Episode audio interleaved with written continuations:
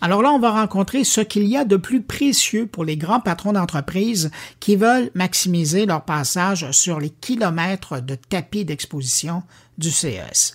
On parle quand même hein, d'une superficie d'exposition comparable à 35 terrains de football et comme vous l'avez entendu avec mes invités précédents, c'est très facile de perdre son temps si on n'est pas bien préparé. C'est pour ça qu'il existe des professionnels du CES, équivalent de guides de montagne ou de forêt ou de Sherpa pour l'Himalaya, qui vont guider les gens pour survivre à l'événement et profiter au maximum de leur passage. Mon prochain invité, c'en est un de ces pros du CES, avec plus de 20 éditions sous les pieds, où il a guidé les plus grands patrons français et il a accepté mon invitation pour venir partager de son expérience du CES. Bonjour Xavier Dallot. Bonjour Bruno. Quand je vous dis Consumer Electronic Show, qu'est-ce qui vous vient comme, comme souvenir? Alors, je suis allé là pour la première fois en 2000 au CES, donc c'était le Consumer Electronic Show. Et pour répondre à votre question, on en est à la quatrième étape de la définition de CES. Au début, effectivement, on, allait au CES parce que euh, on rencontrait des distributeurs qui allaient acheter leur télévision, leur PC, etc. C'était de l'électronics. La deuxième étape, après, CES a voulu dire pour moi Consumer ou alors Citizen Experience Show. Donc, on y a rencontré des personnes qui se sont dit c'est intéressant, cette technologie, ça change la relation avec le citoyen consommateur. Donc, c'était l'expérience, comment ça fonctionnait. Et la troisième étape, c'était celle qu'on connaît encore aujourd'hui, on va au CES parce qu'on sait qu'on va y trouver des produits intelligents et on essaye de comprendre comment ces produits intelligents euh, peuvent rendre des services. Donc on s'intéresse beaucoup plus à, la partie, en, disons, euh, comment ces produits sont intelligents. C'est ce que j'appelle le, Convergence Electronics Show. On est sur la convergence. Et la prochaine étape, c'est, je savais ce qu'on va voir cette année. Maintenant, on est sur la partie, comment je pourrais donc dire, écosystème. On s'intéresse aux écosystèmes, à la convergence des écosystèmes. Ce qui va nous intéresser, qu'on soit aussi bien dans le, secteur automobile ou celui de la santé, etc., on va s'intéresser à l'humain qu'est-ce que ça lui apporte à différents moments de la vie, dans sa voiture, dans un lieu de commerce, il, s'intéresse à sa santé, etc. C'est ça qui va être nouveau. Donc on va se foutre complètement vraiment de la beauté technologique, on va surtout s'intéresser comment ça crée la valeur pour que l'humain s'implique, joue le jeu et disons à la fin, euh, euh, disons s'approprie euh, l'objet.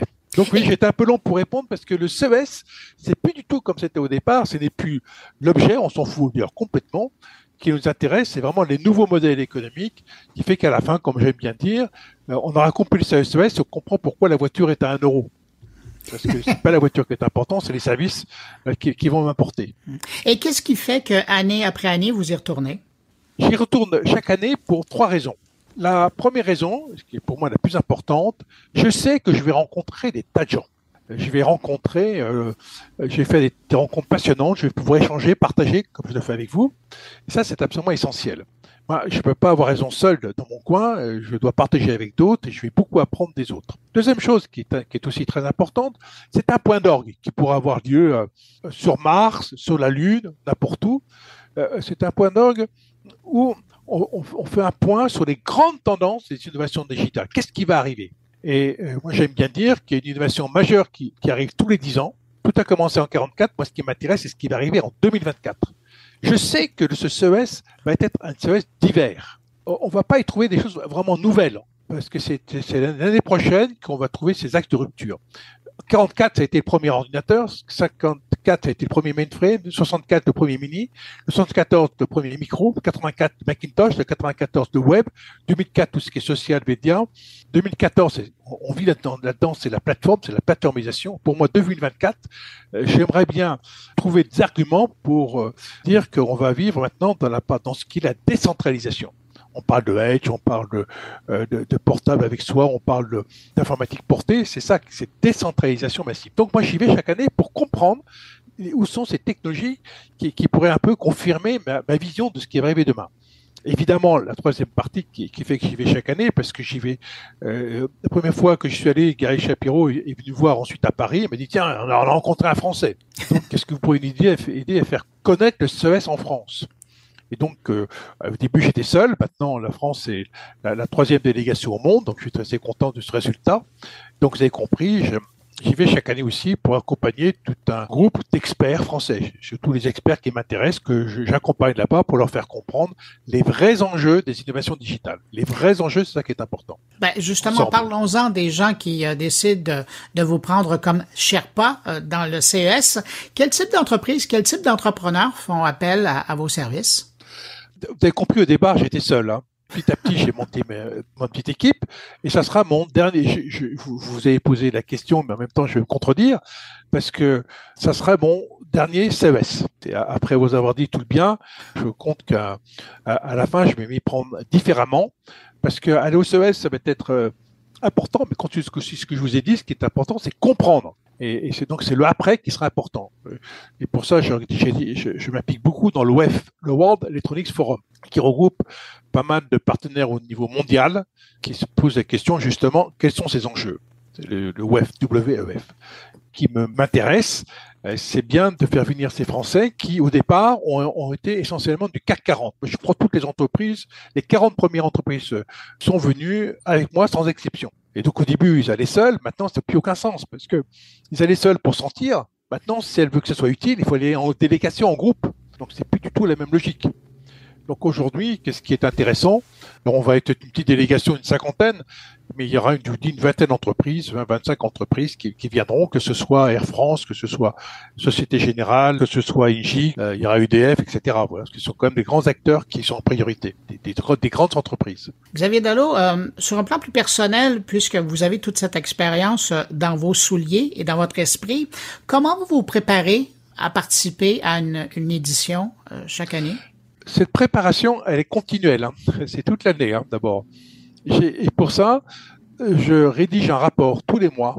Il fait environ une quarantaine de pages depuis avril 1995, avec la même grille d'analyse, où j'explique, selon avec cette grille d'analyse que j'appelle la tectonique des médias depuis 95, j'explique qu'est-ce qui était important dans le mois passé, pour comprendre ce qu'il va y avoir demain et avec euh, euh, essayer de répondre à la question en termes de technologie, oui, mais surtout en termes de stratégie des acteurs majeurs. Donc j'écris ce document.